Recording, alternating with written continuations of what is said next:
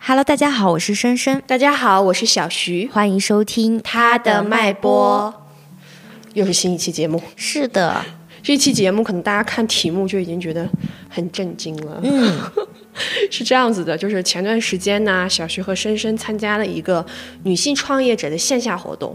然后有趣的就是在在座的成员中有一位小朋友，虽然他年纪很小。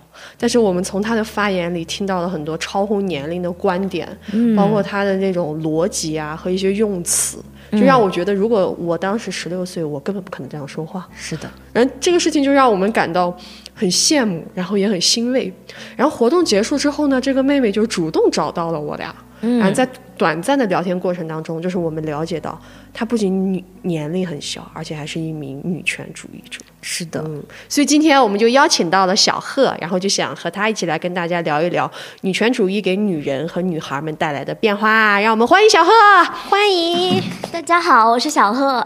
哇，声音好甜啊！是的，小贺先做一个自我介绍吧。嗯，好的，我是零七年生人，今年十六岁，我现在是就读初三。嗯，是一个即将要中考的年龄，但是的话，我就是在学校请假了，所以说，呃，平时时间可以多一点。然后我非常喜欢参加我们这种女性社群的活动，然后也特别喜欢跟姐姐交流一些呃女权方面或者是生活方面的东西。所以说今天找到两位主播姐姐，嗯，非常谢谢姐姐给我这次机会。是吧？大家听就已经觉得，哇，你十六岁能这样说话吗？就是那种朝气，你知道吗？对，谢谢。那好，那我们就言归正传，咱们就立刻开始。我觉得可能听友们也对你已经很好奇了。是的，你是怎么接触到女权主义的？嗯，呃，我是通过播客这个渠道接触的。嗯，呃，我第一次听播客听的是呃放学以后。嗯，对。当时是第一次接触到这个新兴的呃行业也好，然后也是第一次接触到女权主义这个词，就是非常的感兴趣。然后经过了三位主播三位主播的嗯讲述，还有各位的投稿，我就觉得，哎，女权主义这个东西确实是，嗯，感觉有点这个社会有点离经叛道哈，在这个社会是个离离经叛道的东西。然后我又很好奇，然后也是作为女性共同体的一份子，我就觉得我需要就是加入他们，嗯，然后使我们女生的声音就是能被大众听到，嗯，能够嗯拥有话语权，或者这样说，哇。我觉得其实我们的共同点真的就是都是从播客听到，然后听到很多女性讲这些东西，唯一的不同就是 她比我们小很多很多岁。就是因为就是刚才小徐讲的，我也很难想象我十六岁的时候会就是就是首先找到这些去听，然后能 get 到，同时能够说我需要加入他们，我有这个义务或者我有这个责任或者我愿意，就是那种。我觉得我那个时候没有这个脑子，就是很难被鼓舞起来，你知道吗？对，我会觉得是一个跟我没多大关系的东西。对，就听过就听完了。哦，对，其实所以当时就是见到这个妹妹，真的就是很好奇。天哪，为什么这么小的年龄就可以？对，嗯，对。那你眼里的女权主义是什么？呃，我眼里的女权主义呢，就是主张女性掌握多数的话语权，然后女性。互帮互助，分工合作。嗯嗯，其实吧，我就是一直对网络上的一些性别对立啊，非常的厌恶。嗯，懂。对，因为我觉得性别一直都是对立的。嗯嗯，只是规训时女性没有意识到这一点，一开始没有反抗罢了。而当女性刚刚开始被看到，谎言被揭露的时候，人们开始坐不住了。嗯，然后一些男性的话就会，呃，由于心虚恐惧，就喊起了阻止性别对立的一个口号。嗯嗯嗯。啊，有些女性的话就会因为习惯性的顺从，呃，对未来的恐惧，已经发现自身的可悲，而站在了男性的一方，抨击勇敢而觉醒的女性。嗯，所以我就觉得这个现象非常的，呃，让人反胃吧。我觉得是的。对，所以我觉得。嗯，还是因为女性话语权掌握的不够多。嗯，我觉得女性就是应该要站起来，要自强。当我们掌握话语权了之后，就可以屏蔽掉这些声音了。嗯，确实，我像我个人感觉，呃，就他像他刚刚说的那种啊，你们是在制造性别对立。对我觉得就是每一个人他一一定会听到这句话，只要你做女权，嗯你一定会听到。是的，但这个事情有的时候别人对我说制造性别对立的时候，我又会有点暗爽。嗯，为什么？就是我惹到他了。对对对让他不爽了。啊，我以一种非常可能我之前没有想过的方式站在了他的面前，他突然看到我了，他就会觉得什么 啊这种感觉。是的，对对，所以我会，我所以我后面慢慢的就会变得有点暗爽，就是我，你感受到我的力量了，嗯，你感受到不舒服了，你感受到惧怕了，而你心里面其实明白。这个东西是错的，你是错的，所以你才会这样跳脚。我就对那个东西的感觉很哎，深。这个真的会不一样，就是因为其实妹妹之前我们前才有大概提到她的这些想法，就我看到这个时候，因为我的我之前最开始，比如说有人会说你挑起性别对立，我会我不知道跟我性格有关还是怎么，会突然有一点不知道该怎么反驳，还是、嗯你知道吗？所以所以我我当时。看到你说，就是说，你说性别一直是对立，我很好奇，就是这个观点或者说这种观念，你是是自己总结来的，就是根据自己的自身的经验，还是说你听到了很多这样的观点，然后然后自己融合起来才反应过来的、这个事情？我觉得是自己总结来的吧，因为听到太多这种声音，我就觉得，因为我的性格也是那种可能就是呃比较害怕面对就是呃直接的矛盾，冲突，对、嗯直接的冲突。然后有一天哈，我就在想，性别它分了阴阳两性，嗯，那它肯定就是对立的呀，为什么不能是对立的呢？为什么就一定要、一定要跟你一起，是吧？一定要跟你站在一边？为什么一定要跟男性一起呢？然后我想到就是说，他们敢这么说，就是因为女性的力量太弱小了，我们就是应该就是展现出我们的攻击性，嗯，就是要性别对立，我觉得是可以的，为什么不可以呢？嗯，明白。我觉得，我觉得年轻的好处就是那种。就是这种战斗力，你就很强就是我不需要知道那些什么对立不对立或者怎么，就是但是我从来也没有想过跟你站在一边。你说我对立好啊，那我也从来没有想过要和你说是一个阵营，或者是我们是和谐的。其实刚刚妹妹讲到，就说她跟我有点像，就是那种性格上不太愿意跟别人冲突。我感觉总是会有那么一个点，好像你突然觉得说，那我就是要冲突，这个冲突必须有，就是我不可能避免。你有没有就是这种？类似比较细节的事情，让你好像突然意识到说，这个冲冲突是得有的，它不能够压下去。嗯，可以不关于女权主义，就是自己的生活的事情也可以。这可能会有一刻让你觉得你的那个愤怒感强烈到不管，我不可能跟你们什么还对 peace 我 and 不可 love，能我就是要对嗯。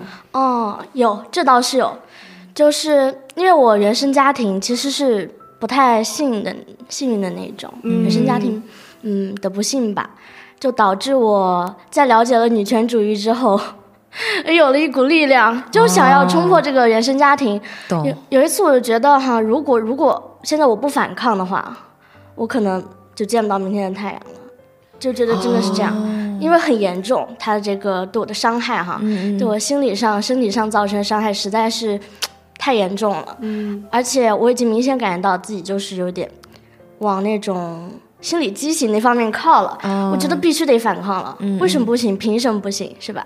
因为这是自己的人生嘛，想要把握住自己的人生，把握住自己的命运，所以说，呃，我就去 报警了。哦就去报警了。哦，当时做了很多的就是心理建设，因为，呃，施暴者是我的父亲嘛，嗯嗯，我很爱他，他也很爱我，而且他对我施暴的一切理由都是说，为你好，对，为我好，对，就是以爱之名。嗯，所以我就觉得，呃，非常的矛盾，就是说，嗯，他是为了我好，而且我们之间有很多就是很快乐的回忆。嗯，如果我现在去报警，会不会就是说，嗯，太过冷血，或者是，嗯，伤害到他？就。这个关系一下子好像就破裂了对，会伤害到对方。嗯但是我又想了想，嗯，不能再忍气吞声了。嗯我要以自己自己的那种嗯力量，自己的那种以自我为中心嘛，可以说是有点自私的想法。哎，那那个时候你有接触到女性女权主义吗？对，就是接触到女权主义之后，哦我才有的力量。这种对对哇，就是我们俩之前节目里都讲过，就是关于和家庭里面的这种关系，就是我他他讲到，我就感觉就一下就能 get 到，就是那种有一天你突然觉得不行，对，就是这个东西我必须得翻桌子了。你我不给你翻桌子，你可能就是我会被你弄死，是 就是我会受不了。但是就是小徐也经常，他还老夸我说你是一个很有很强悍人格的人。对对，就我以前以前对这个没有概念，但是我看到他讲述的时候，我一下就 get 到，就是那种。你你知道，有的人，我觉得其实就是困难，有的时候会把一些人打倒的。他有时候会觉得说，我我很难受，我被这个东西逼死了。但是你看你的反应就是说，不行，这个不能把我逼死，我、我必须要站起来，我必须要去，不管是报警也好，用各种方法也好，我不要怕这个东西。是，而且我觉得他性格里本身也是，因为我们之前也分享过一点，就是我曾经也有过那种感觉，就是我经常会说，像我们这些可能。可能跟你比起来，我们是比较，我们是比较原生家庭，就是他有很很细枝末节的那种折磨，是的，是的，就那种东西，就是让我感觉到，我说，天哪，如果再这样下去，就我们的人生就是要么上去，要么下去，嗯，就那种感觉，就是你就只有这两个选择，你根本没有什么所谓可能，比如像幸福家庭有千百种选择，你就只有这两个选择，然后就突然间你的那个心就变成了一种，为什么是我要下去？对对对对，凭什么是我要完蛋？嗯，而且我觉得就我不知道妹妹是不是这样，就感觉因为你。听到了女性主义，就这么多女性在发声，然后他们给你总结出来，这是一个学科，或者这这是一现在一个新的一种反抗也好，等等。你好像突然那个，你就觉得你身后有很多人，对，要不然你会觉得说，就是我自己在战斗，那我可能就站不起来，我就觉得不要斗了，我打不过你们，反正我就只能哦这样。但是当身后有很多人的时候，哪怕他们是虚无的，就是很远，但是你的那个力量还是挺足的哈，是。还还有那个安全感，你会觉得说，而且你你你会就是把那些以前比如内化掉的，就比如说他是我的父亲，我不能做什么，但是那个时候会有人告诉你没事，你提出你不愿意这样是是有道理的，是对的。哦，我觉得女性主义真的是在这方面，其实刚刚他已经说了一点女权主义带给他的变化，嗯。就可以再详细的说一说这种东西，就很具体的东西。我觉得女权主义的话，首先给我最大的变化就是让我拥有了勇气和力量，嗯，并且让我看到了全部的选项。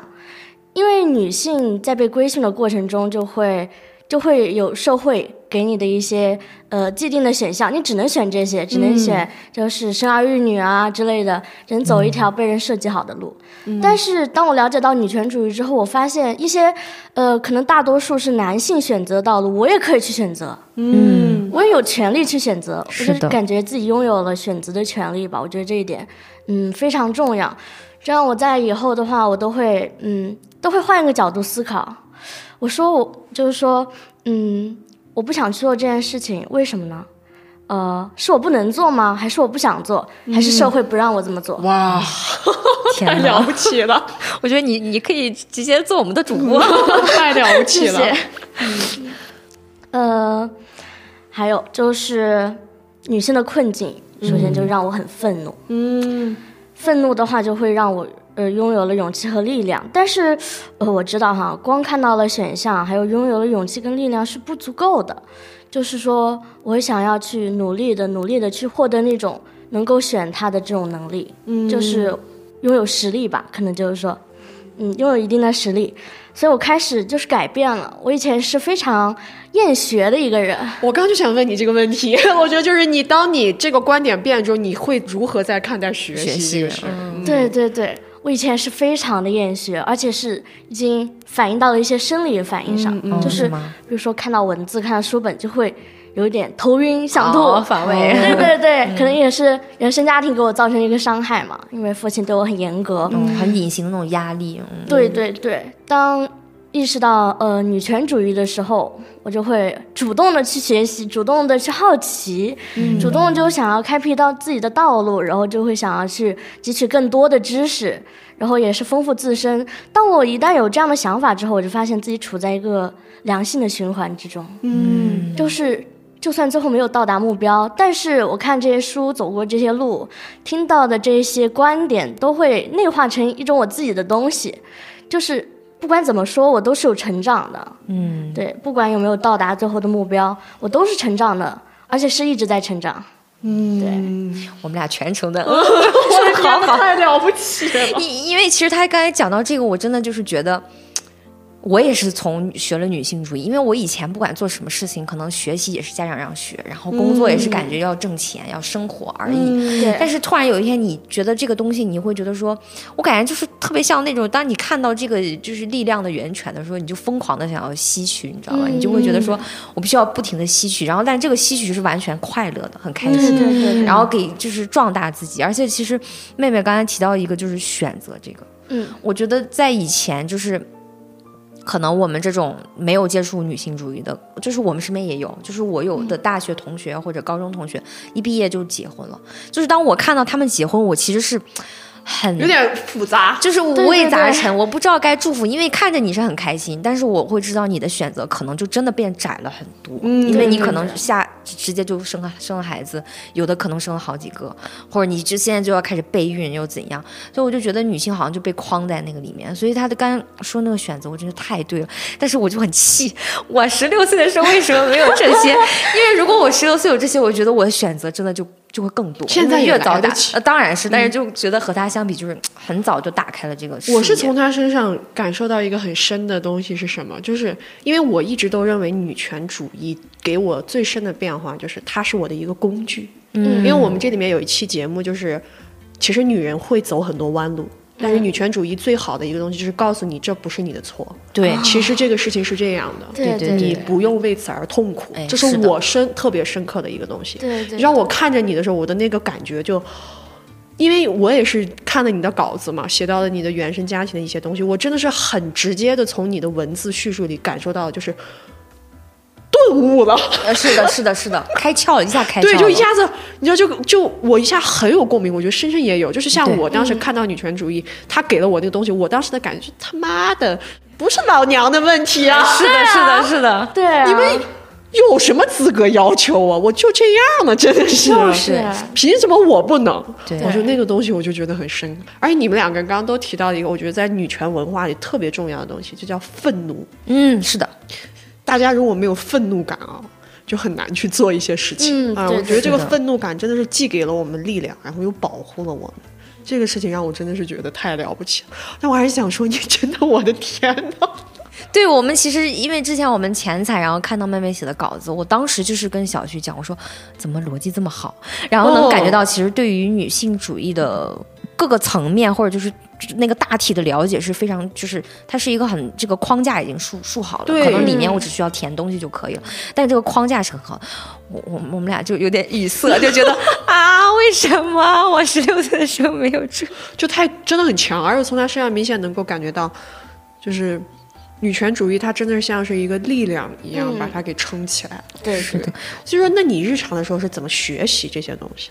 其实我日常学习主要还是通过播客，然后呃看一些嗯，可能 B 站上的一些视频，然后看书嗯。之类的。因为我现在的话，呃，可能对于女权主义理解的不是特别的透彻，然后也不是特别能看得进去，所以我就更喜欢在日常生活中对于别人的一些评论啊，或者一些事件，就进行一个自己的总结。嗯，我觉得可能是一种比较自我的女权主义吧，可能是，对，因为是，嗯，怎么说？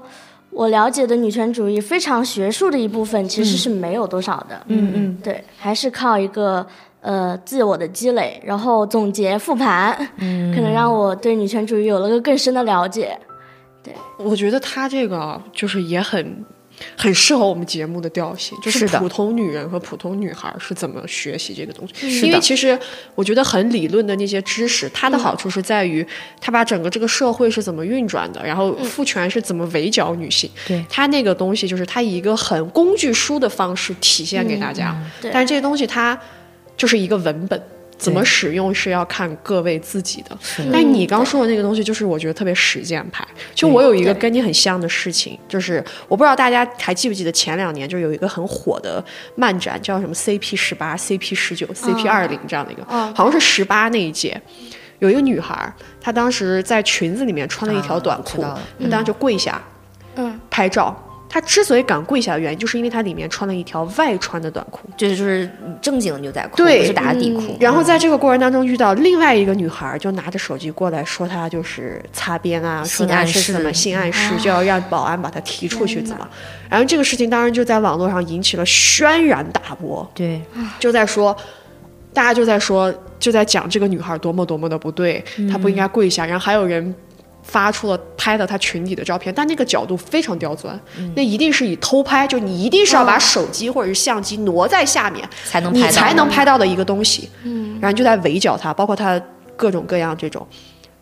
我当时就加入了这场骂战，但那个时候我还不是女权主义，我只是产生了一种为什么要这样对对她这个女？孩。她都已经自证到如此地步了，就是她把裙子脱下来，告诉大家我那个裤子是外穿的，对。我都可以外穿它走在路上，我今天穿着这条裤裤子去报警的，嗯，但是还是大家会在不停的骂她，然后在这个过程中就有人跟我说，就是那一套，就是觉得。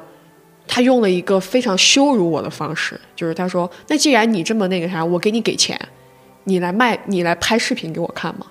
像一，但是那天我不知道我咋了，嗯，我就突然间我说可以啊，你给我给二十万，我让你看看什么叫做女人的，什么是女人的，我就让你好好看一下。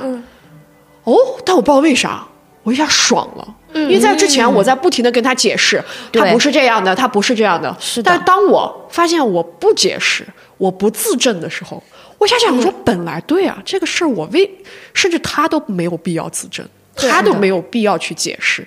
可能这个事情，它对于我而言是一个比较，就在我的心里留下波澜了，你知道吗？那个东西。是的，是的，然后，而且我也在那个过程当中，也有幸看到了很多女权主义者在那个评论区在评论嘛。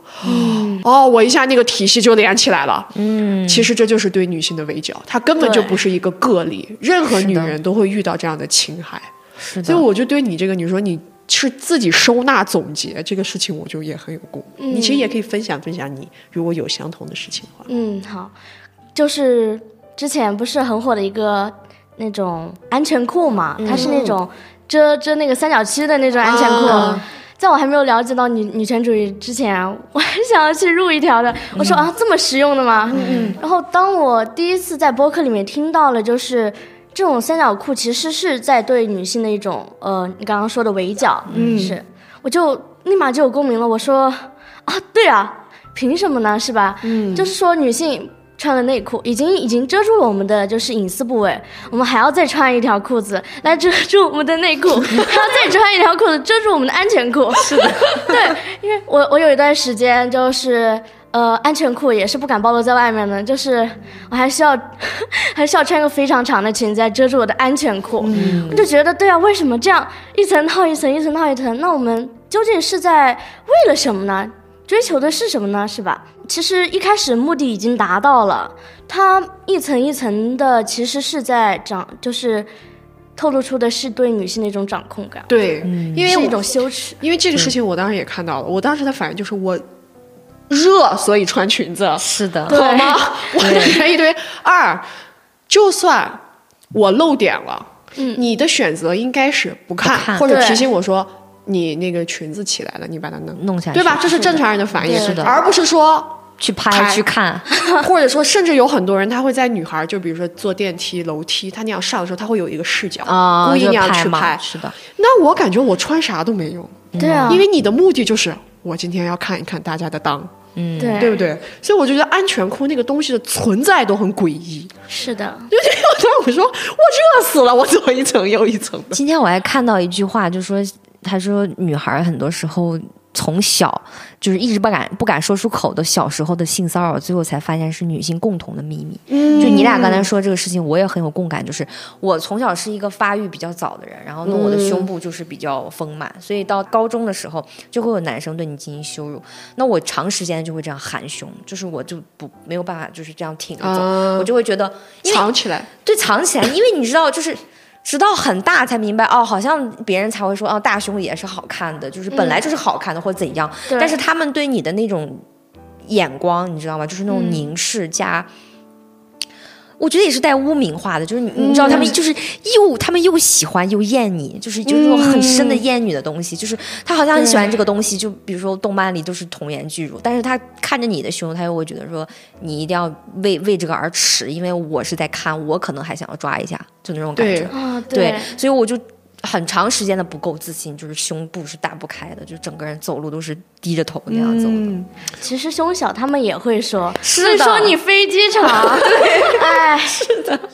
而且我觉得我对深深刚刚讲的那种，就是男性对女性那种又厌又爱这个事情，嗯，我感触还挺深的。因为我的性格是那种，就我很符合那种，就是男人很会很想征服我，那但是但是他挑战我的时候。他很喜欢那种把我挑战成功了的感觉是的，是的，男人就是喜欢。对，但是当他挑战不成功的时候，他就会说我不喜欢你的自我。但是这个事情其实小的时候对我产生了很大的影响。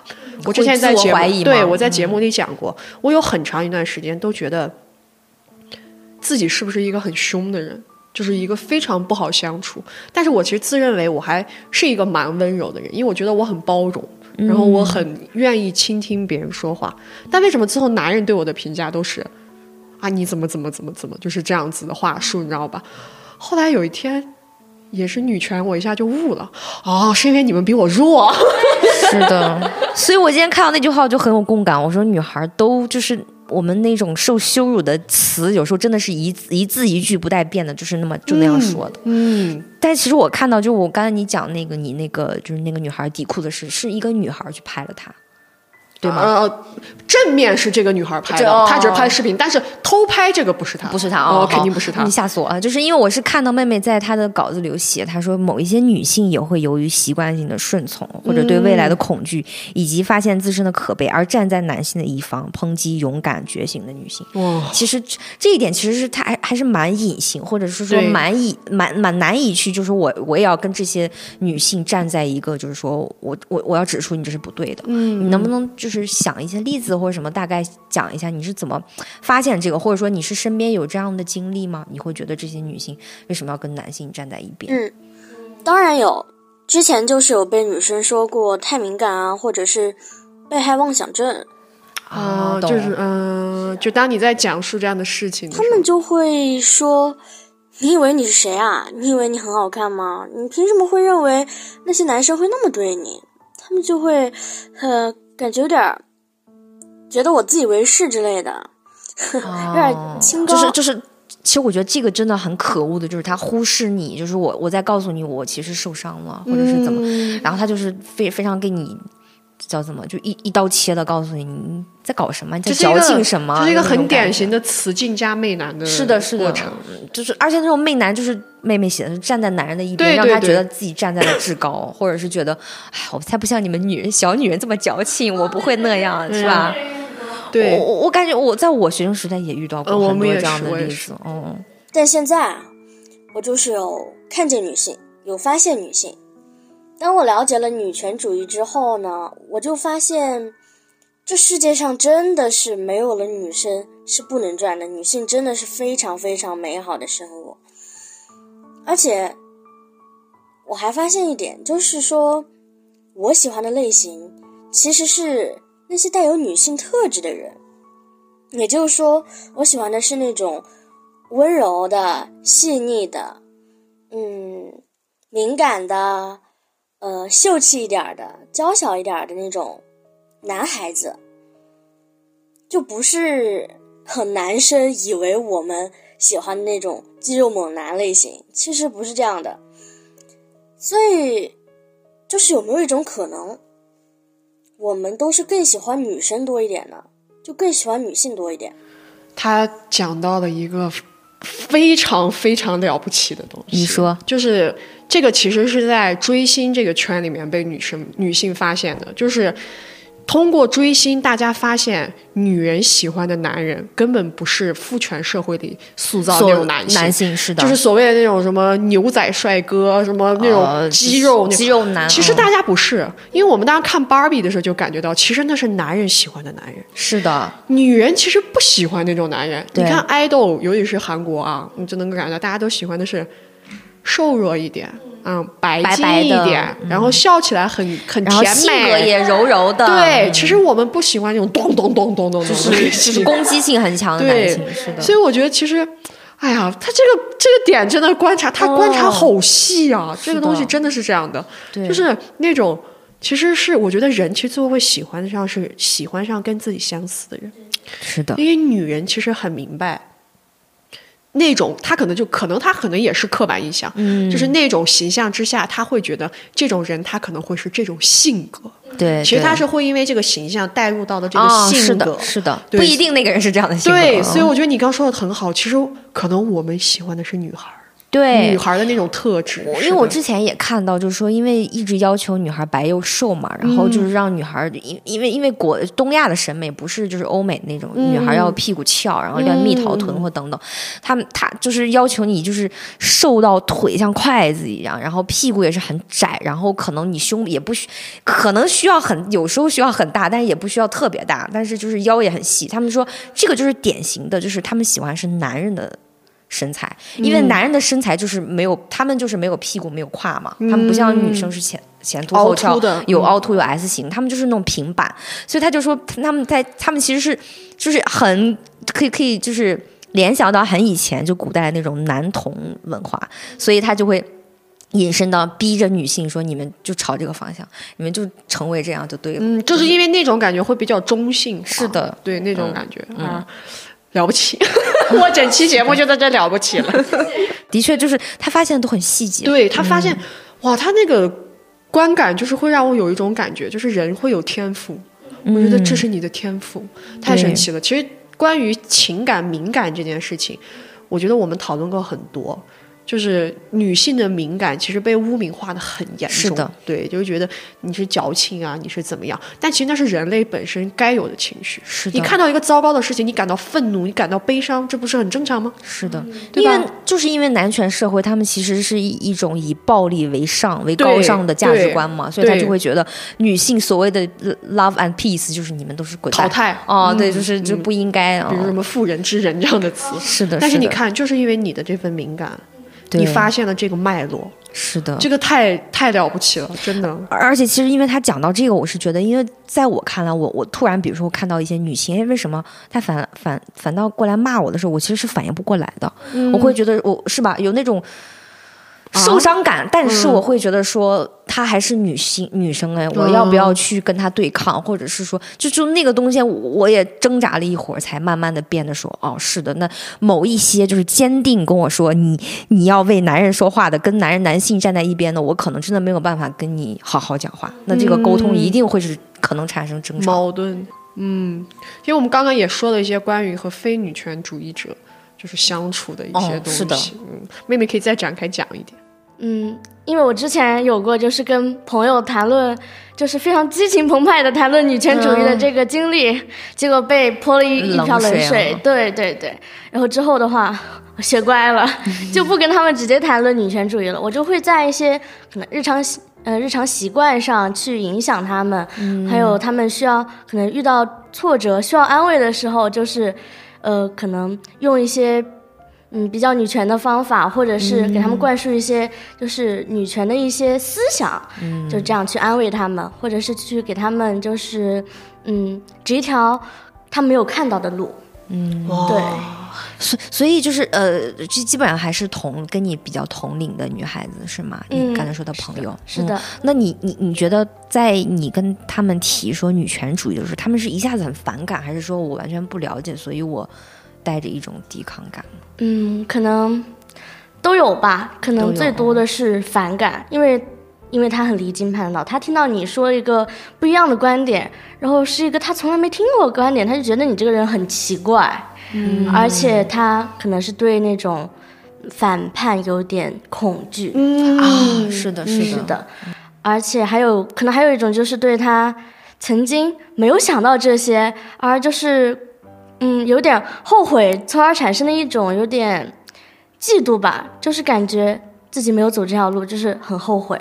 但是你看到这条路，凭什么 就觉得有一点点嫉妒的感觉在里面？对，因为女权主义它一上来，它会颠覆一些东西。是的，你得先承认你的有些东西是错的。那个颠覆还蛮痛的，哦我们都对经历过。那个颠覆真的很痛苦。是的，你你一下子，你像你可能是前十六年感觉白活，我们都是二十多年起头儿，而且我觉得在那个中间会有羞愧感，嗯尤其是尤其是你当你发现原来我也辞进过，是的，对，我也媚难过，你会觉得啊受不了，那个感觉就很深而且啊。一想到曾经那些做过傻事，觉得哎呀，这也太傻了吧！对对曾经对，会有这样的想法，就会觉得就会觉得有一点羞愧在里面，哦对羞耻感。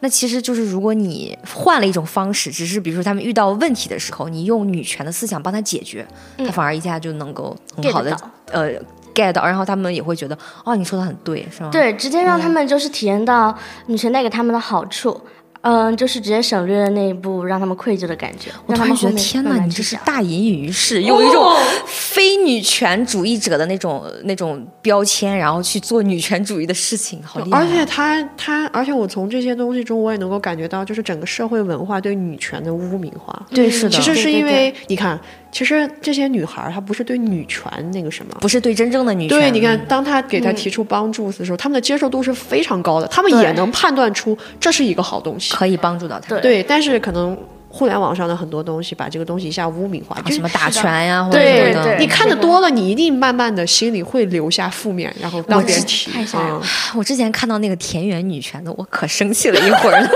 我就觉得我们怎么就田园女权了？是的，但是你你知道没办法，就是我觉得互联网就会有这种问题，就是它就会把所有的矛盾聚焦在一个特别特别小，其实女权真正的女权不想讨论的地方，嗯然后大家就在那里吵吵吵，然后最后污名化出来一个东西比如。Lisa 是不是跟 LV 的三公子在一起了？啊 谁在乎？真的是。啊是的，就是这种事情。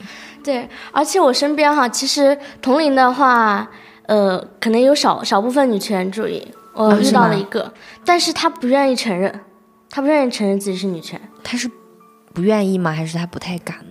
不太敢，他就是不太敢，不愿意承认。他说他不想，就是，呃，进入这一滩浑水，就是害怕被伤害到，就是哦，因为很多人都在骂女权嘛，他就觉得女权真的是被污名化太多次了。哎，但是他向你承认了，呃，他倒也没有承认，他跟我说的就是说，呃，其实我是有一点女权的，但是我不是女权主义者。哦，所以你慢你 get 到了他那个就是想要隐藏的感觉。是，的，是的。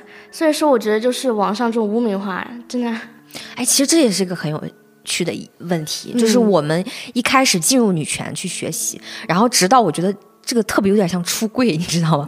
突然有一天，我打开门说：“我老娘就是女权主义者。”对他好勇敢，他的微信上就写的女女权主义，主者。这个我看到了哇，是的，因为这个对我来说，我应该也纠结了个一段时间，虽然我不记得了，但是也也也有点，比如说就是跟你一样，就是比如说可能跟家人或跟别人讨论，就收到那种反馈可能不太一样的时候，你你你倒不是觉得说他们说的就对，但是你还是对暴露这个身份存疑，或者是说有点害怕。嗯，你刚刚说的你那个朋友，你们就十五六岁很小。我跟你说，我二姨五十多了，说的几乎一模一样的话。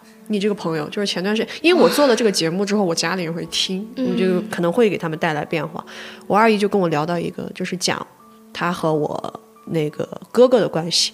大家都知道母子关系是女权主义里面非常特殊的一个存在，你知道吗妈妈是很辛苦的。他就跟我讲一句话，他说我也不是想要女权，我想要平权。但是其实他就是想要女权对，对对，其实那个东西就是要你的本色就是要平等。你知道，但他说出那个话的时候，我但我没有去纠正他嘛，因为我觉得那一刻不重要。我是的去讲了，他给我讲了一些事例，然后我给他讲了一些东西，嗯然后我就感觉他心里舒服一点。是所以，你说这个东西，这种，你说人家第二波女权主义的口号叫“个人的及政治的”，对，你看，不管是十几岁的小孩，还是五十几岁的人，或者是我们这种二十几岁的，遇到的问题一模一样，说出来的话都一模一样。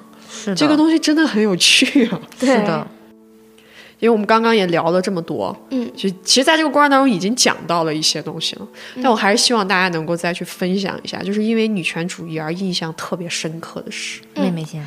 我觉得，嗯，特别深刻是我跟我母亲讨论女权主义这个东西。嗯，对，其实我第一次告诉她我是女权主义的时候，我还是非常自豪的一个状态，还没有被打击到。嗯，对。但是听过他给我的一些反馈，我就觉得他就是有点，我就在想，他怎么能这么的、这么的事不关己？嗯，这么的就是冷漠，嗯，没有感觉到女性受到伤害，没有感觉到就是这种事情可能发生在他、我还有他的一些女性朋友的身上，就是他没有感受到这一点。一开始我还是非常的嗯。伤心，其实我是非常伤心的。是的，但是我想到，其实他也是被规训的那一一份子，对，被规训的一份子，而且他很幸运，他没有遭受到这些东西，所以我会觉得他，嗯，其实也挺辛苦的吧。我觉得女性都是挺辛苦的。后来的话，呃，我们也经常。争吵，但可能不是因为女权主义争吵，会因为一些我比较反叛的一些思想、一些决定而争吵。嗯，但是我发现跟女性争吵跟男性争吵是完全不一样的。嗯，对，跟女性争吵的话，就是说我们就事论事，是吧？完全不伤害感情，而且我也不会人身攻击，是根本不会人身攻击。我发现争吵完之后，我们的关系反而更加亲密了。嗯，呃，他身边的朋友啊，还有一些叔叔阿姨，可能都觉得很诧异。他说：“哎，你女儿跟……”你的关系怎么这么好？对啊，而且我还会每天都会亲他，会拥抱他，这样。对，上次呃，我去买我去买电脑，然后我妈妈给我打电话问我拿到没有，就说拿到了。之后是我听见老板娘说一句话让我非常震惊，她说：“哇，好温柔啊！”她跟她妈妈说：“好温柔啊！” 哦，啊，我就觉得我的天哪，你也你也是一个妈妈，就是说母亲真的很不容易，就是。既被社会规训，又要遭受家庭的这一些，嗯，可能争端，嗯，对。然后我就觉得跟女性争吵其实是非常的愉快的，不仅能解决问题，还会使我们的感情就是更加的牢固。但是跟男性争吵就不一样了，跟男性争吵会会 会受到伤害，而且还会就是说会也不是说怎么跟你爹说话，对对对，就这个事情最终也没有办法解决，对，也没有办法解决，就是很无语。就让他过去吧，就是很，我觉得他好厉害啊！他每一个事情他都能从细节讲到对他的那个反馈的感觉。因因为这个，我们之前也讲，就是那天在那个会议最后，我们也没讲。其实我们节目之前讲的一句话，就是女女人之间沟通是交换话语权。对，你想，你你在说你跟妈妈争吵，其实那个真的叫沟通。对对。然后大家就亮出我的底线和界限，然后告诉你我痛了。然后对方可能摸摸你、亲亲你，对吧？然后那个界限大家也知道，下次我再也不会碰。但是男性他完全不理你在说什么，他不听，他只输出他的那些狗狗屁倒糟的一些道理，然后然后让你听。然后他生气点就是你为什么不听？我让你做我的面子呢？对你都不听，就是，然后你就很烦。可是这个事情最终也没有解决，你就会觉得你们在干嘛？你们不是自称最理性、最有效率吗？为什么这么情绪化？对，就是这种感觉啊，好窒息啊！听见你们，我我之前跟我爸也会吵架，我之前在节目里讲过，就是会因为我没有给他拿筷子。啊，就之后就会上去拿一系列就那种，我觉得你们都听过的话啊，你以后就不孝顺我了，什么这些，跟大家都听过。对。我刚开始真的很窒息，我会因为这个事情很痛苦，但我后面啊，我学了女权之后，我就发现我从我变得俯视她了。你知道，我有的时候感觉我跟她吵架，就像在跟一个脑袋空空的、只会重复的机器。我的面子呢？我的面子呢？你要孝顺我，你要孝顺我，我是你爹，我是你爹。对，就我说，我说天啊，你们男的连吵架都没有创造力吗？是的，这真的是被设置的程序。对，所以后面就是他。跟我这样的时候，我已经没有任何的感觉了，也不生气了。对我没有任何，我说就是我，我其实觉得，我觉得女孩有的时候会被父亲伤害的原因哈，一个是情感上的伤害，对，其次是你感受到了他的恶意，是的，那个是让人很痛苦的，真的。就比如说我跟家里人，比如说妈妈朋，就是或者是姐妹吵架，你能感觉到那个是情感上的摩擦，但你知道这个人对你没有恶意，但是父亲他会冷不丁出来一个东西，让你感受到的东西就是他从来没有把你当做女儿看待过，对。你不是你不是他的女儿，你是他的一个阶级的附属品。对，那个感觉让我，因为我跟我父亲曾经吵架，我父亲有一套说法，就是我说这些东西，我这样对你是为了，就是所谓的怎么怎么样，挫折教育。哦，对。我爸也说过，我爸也说过，就这种东西。后来有一次他再这样对我的时候，我跟他说了一句话，我说我告诉你，外人不会这样跟我说话，外人不敢这样对我说话，你就庆幸你是我老子吧。哇，好帅呀、我你就庆幸你是我老子啊、不然的话，我跟你讲这个事情就不会这样子。是的，我要不给你留面子。而且我明显感觉到，其实有的时候女孩去挑战父亲的权威，对于你个人而言是一个非常好的事情。嗯，因为女性女儿对父亲是有惧怕感的，嗯因为像我们北方人，一般父亲很高嘛，而且我爸以前会打我，哦，就这种事情是很严重的。但直到我给了他一下之后，这个事情就变了再也，啊，我就一下子就觉得哦，原来你们也就这样啊，这样你知道吧？就是一个阶级问题啊，就是一个装，你知道吗？家里面我妈肯定，你知道女性嘛，她就那种配合，你知道吗？就把她的形象塑造的多伟大，哦多就多么的不可被挑战。对惯着他，但当你真的挑战他，你反对他，你就跟他说，你如果告诉你，我是我给你给面子，你今天才能坐在这儿跟我说这些话的时候，嗯。他会嗯，真的，就是那个东西是假的，嗯然后你戳破了他的那个假的东西之后，你就会发现，哇哦，这是在干什么？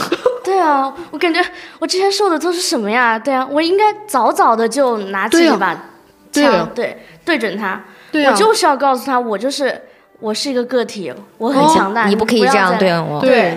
是的，你凭什么这么跟我说话？哎，搞笑的很嘛，你还你干什么了？你一个月是给我甩个二十万吗？还是怎么？你 有的时候就会，所以那个思维，嗯就是女权主义对我这个事情的影影响还蛮深。嗯这个事情，因为我觉得，虽然我不是在有有女权主义的时刻做了这个事，嗯但是我认为我的这个行为其实非常的女权主义。对是的哎那个感觉真的挺挺不一样的。对对对对，就是，哎呀，真的，就是我我我觉得为什么？因为其实我们年龄差的还是应该有个十岁了吧？我大他整啊，整对对10岁对，你大他整整十岁，我大他十一。十一岁，然后，然后，但是你你你你听这些经历的时候，你会觉得怎么还是这么的相雷同？对你就会觉得，哎，你你你一方面你聊得很开心，一方面又觉得怎么社会的一点都没有进步。有进步。我们十六岁的时候不可能女权。可以问一下你，你爸妈是就是八零后吗？七零后，哦，那就是生他生的比较晚。对对对对对那和我爸妈哇，还那你这个是蛮像的。割裂感更强。嗯，对，会有那个，是的，嗯因为他才十六岁嘛。对，而且父亲的话，他真的是会把你当成附属品，他会，哎呦天哪！前几天我还听到他跟我说。哎，你这么小，你懂什么呀？你你是你是不知道以后会发生什么事情，你懂什么呀？要走我给你选的路，我都已经给你选好了。就他会，他会把你当成他的娃娃，就是说他会给你啊营造一个路，会给你穿上，就像相当于那种芭比娃娃，他要来给你穿衣服，要怎么怎么样，他叫你干什么你就只能干什么，你得走他那条既定路线，他不把你当人看。他说这个娃娃，我觉得咱俩感触也很深。是的我爸就是这样的，就是他对我的那个爱啊，特别的兴趣化。兴趣上来了，来了一下摸一摸。爱你一下，哎，今天心情好，哎呀，好，娃娃真好看。嗯嗯，喜欢喜欢。哎呀，爸爸给你买个这。是的，是的，的确，但是他如果今天心情不好，你就什么都不是，啊，就特别的阴晴不定，对你知道吧？对对。起伏不定。是的，所以我小的时候被这种起伏真的很折磨，因为嗯就像你说的，我们所有人一开始都会觉得，哎，就我觉得我们得承认，有的人他可能真的不爱我，但是我一开始以为他爱我，因为我觉得你为什么这样，我就想得到你的认可，我想让你开心，对，妈累死我了，是的。是。真是。是真的，而且他们这里面带着一种预设嘛，就是他刚才说的，我给你铺好了这个路。如果就我们之前也聊过这个问题，就是我们突然一直都觉得说，东亚的父母都会做这样一件事情，就是突然有一天你做什么事情，他可能就突然真的就不爱你了。你不敢告诉他，因为你没有按照他的那个路线去走，就像你爸爸讲的，可能他觉得你这样了，他你才是那个好女儿。嗯可是你你你如果按照自己的想法，当然了，他们一定会加上一套，就是说你看吧，你不按我的路，你看你走的多不好，或者说我的路才是对的，我的路才最顺畅，或者怎样。其实他最终的最终还是觉得你你就应该听我的，没了，嗯。就是芭比娃娃嘛，就是让你做你就做，让你劈叉就得劈叉。对对对对。对，而且最后他们也不会负责任。就是说，如果是的我做错了，就是按照他这样走了之后，我没有达到我想要的那个效果，他只会说那是因为你努力的不够，你没有做好，他根本不会负负他这个责任，真的是。哇，你真的是把这些 PUA 已经看得透透的好明显啊！我觉得他是，我觉得，哎，让我觉得太不可思我觉得这个就是我今天还在跟小徐讲，我说女性主义有时候真的需要一些天赋和运气。嗯，有有有的女性，我希望她们都能 get 到，但是有的你就会发现，你怎么跟她们讲，或者她们哪怕遭受了那么痛苦的事情，她们可能还是在陷在里面。但是她可能需要，比如说某某些时候需要一些强制性的拽她一把。但这个我觉得，你像你这么小，包括我们，可能不管主动学习还是小徐都没有。女女权主义思维的时候，做了一些很女权的事情的时候，它其实就是那个天赋和运气附在我们身上，让我们一下子就打通了任督二脉那种感觉。对对对，就像是打碎玻璃一样，碎了一个点之后，它就慢慢往外裂开更多的。嗯，这个例子好。就今天节目已经差不多了，但是在最后的时候，还蛮想问问小何，就对于今天这个对谈，你有什么感觉？觉得非常开心，我第一次就是能够这么放松，然后这么就是呃不在乎就是呃眼光，对，不在乎他人的眼光，不在乎是不是这么说，会不会就是冒犯到他之类的，去聊女权，对，去聊女权，第一次这样聊女权，对，哦，这种感觉还我也蛮理解这种感觉，刚因为刚开始都会产生一种。就是我，我对这个东西最深的地方是，原来我发现其实并不是所有人都能接受真善美，真善美是要付出代价的，大家是不愿意接受那个。做对的事情还是需要勇气的。是的，所以说我们。以后邀请你就可以常来，多来，好好好，感兴趣就来。我想加一个问题，因为刚才妹妹有讲到，就说她说选择有更多选择道路，其实可能可以作为我们最后，就是我们俩之前还聊过，我们二十岁、二十五岁、二三十，哪怕还没有到三十，就是其实这中间不停在焦虑，或者说我们其实到现在都没定自己的一个方向。但是你你你有讲，你觉得女权给你打开了很多选择的权利。你现在有没有，比如说你的爱好，或者说你大概对自己的未来有一个设想？嗯，我的爱好是配音，然后我喜欢艺术这方面的东西，嗯，文学也非常喜欢。我就想要以后可能走艺术这方面去学个配音，或者是因为我身高实在有点不够。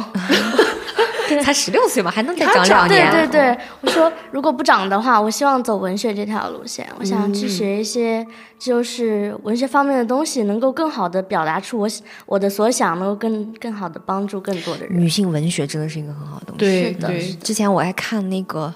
哦，不好意思，我突然忘记她的名字，就是一个少年成名那个女作家，她叫什么来着？太多了，对，忘了。然后就是她还专门，其实我之前有看过她的一些，就是比如说《铿锵三人行》里面的一些采访，感觉到她那种不自信。但是她最近好像在出，她好像还在市去各个城市巡演，就她讲的就是文学里的女权主义，就是特别好。嗯，其实我觉得对于表达。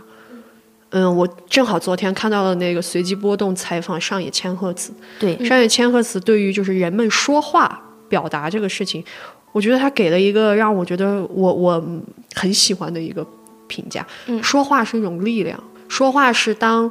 我们没有钱、没有阶级的时候，能够表达自己最实际的权利，所以大家真的要多去磨练，就是自己的表达能力，不管是文字，哎呀，文字也好，还是说话也好，这件事。而且我觉得女性在这件事情上确实是有天赋的，啊，要比男性有天赋。对，可能是这个社会歪打正着的把我们塑造成这样。是的，因为它是以一个服务者的形式。让我们这样创，就是让我们在这个世界上，但是也因为这个，我们可能发现了很多第三视角。嗯，所以我觉得我们可以去更多的把这个东西做好。那么今天这个节目到最后，就是希望妹妹能够走到她想走的路上，然后能够真的去学习文学，然后也希望女权主义能够一直帮助她、支持她。让他不要这么痛苦。嗯，好的，我还有一句想说的话，嗯，就是说，如果你现在正处在困境之中，我觉得你不需要害怕，也不需要觉得呃不甘心，也不需要呃埋怨命运。我觉得我，我觉得撞的任何一个南墙，过的任何一个困难，才能塑造成一个完美的人，或者不是说完美的人，就是才能使你成长。嗯，困难使你成长，永远是更好的自己。对对对。弱者怨命，庸者安命，强者造命。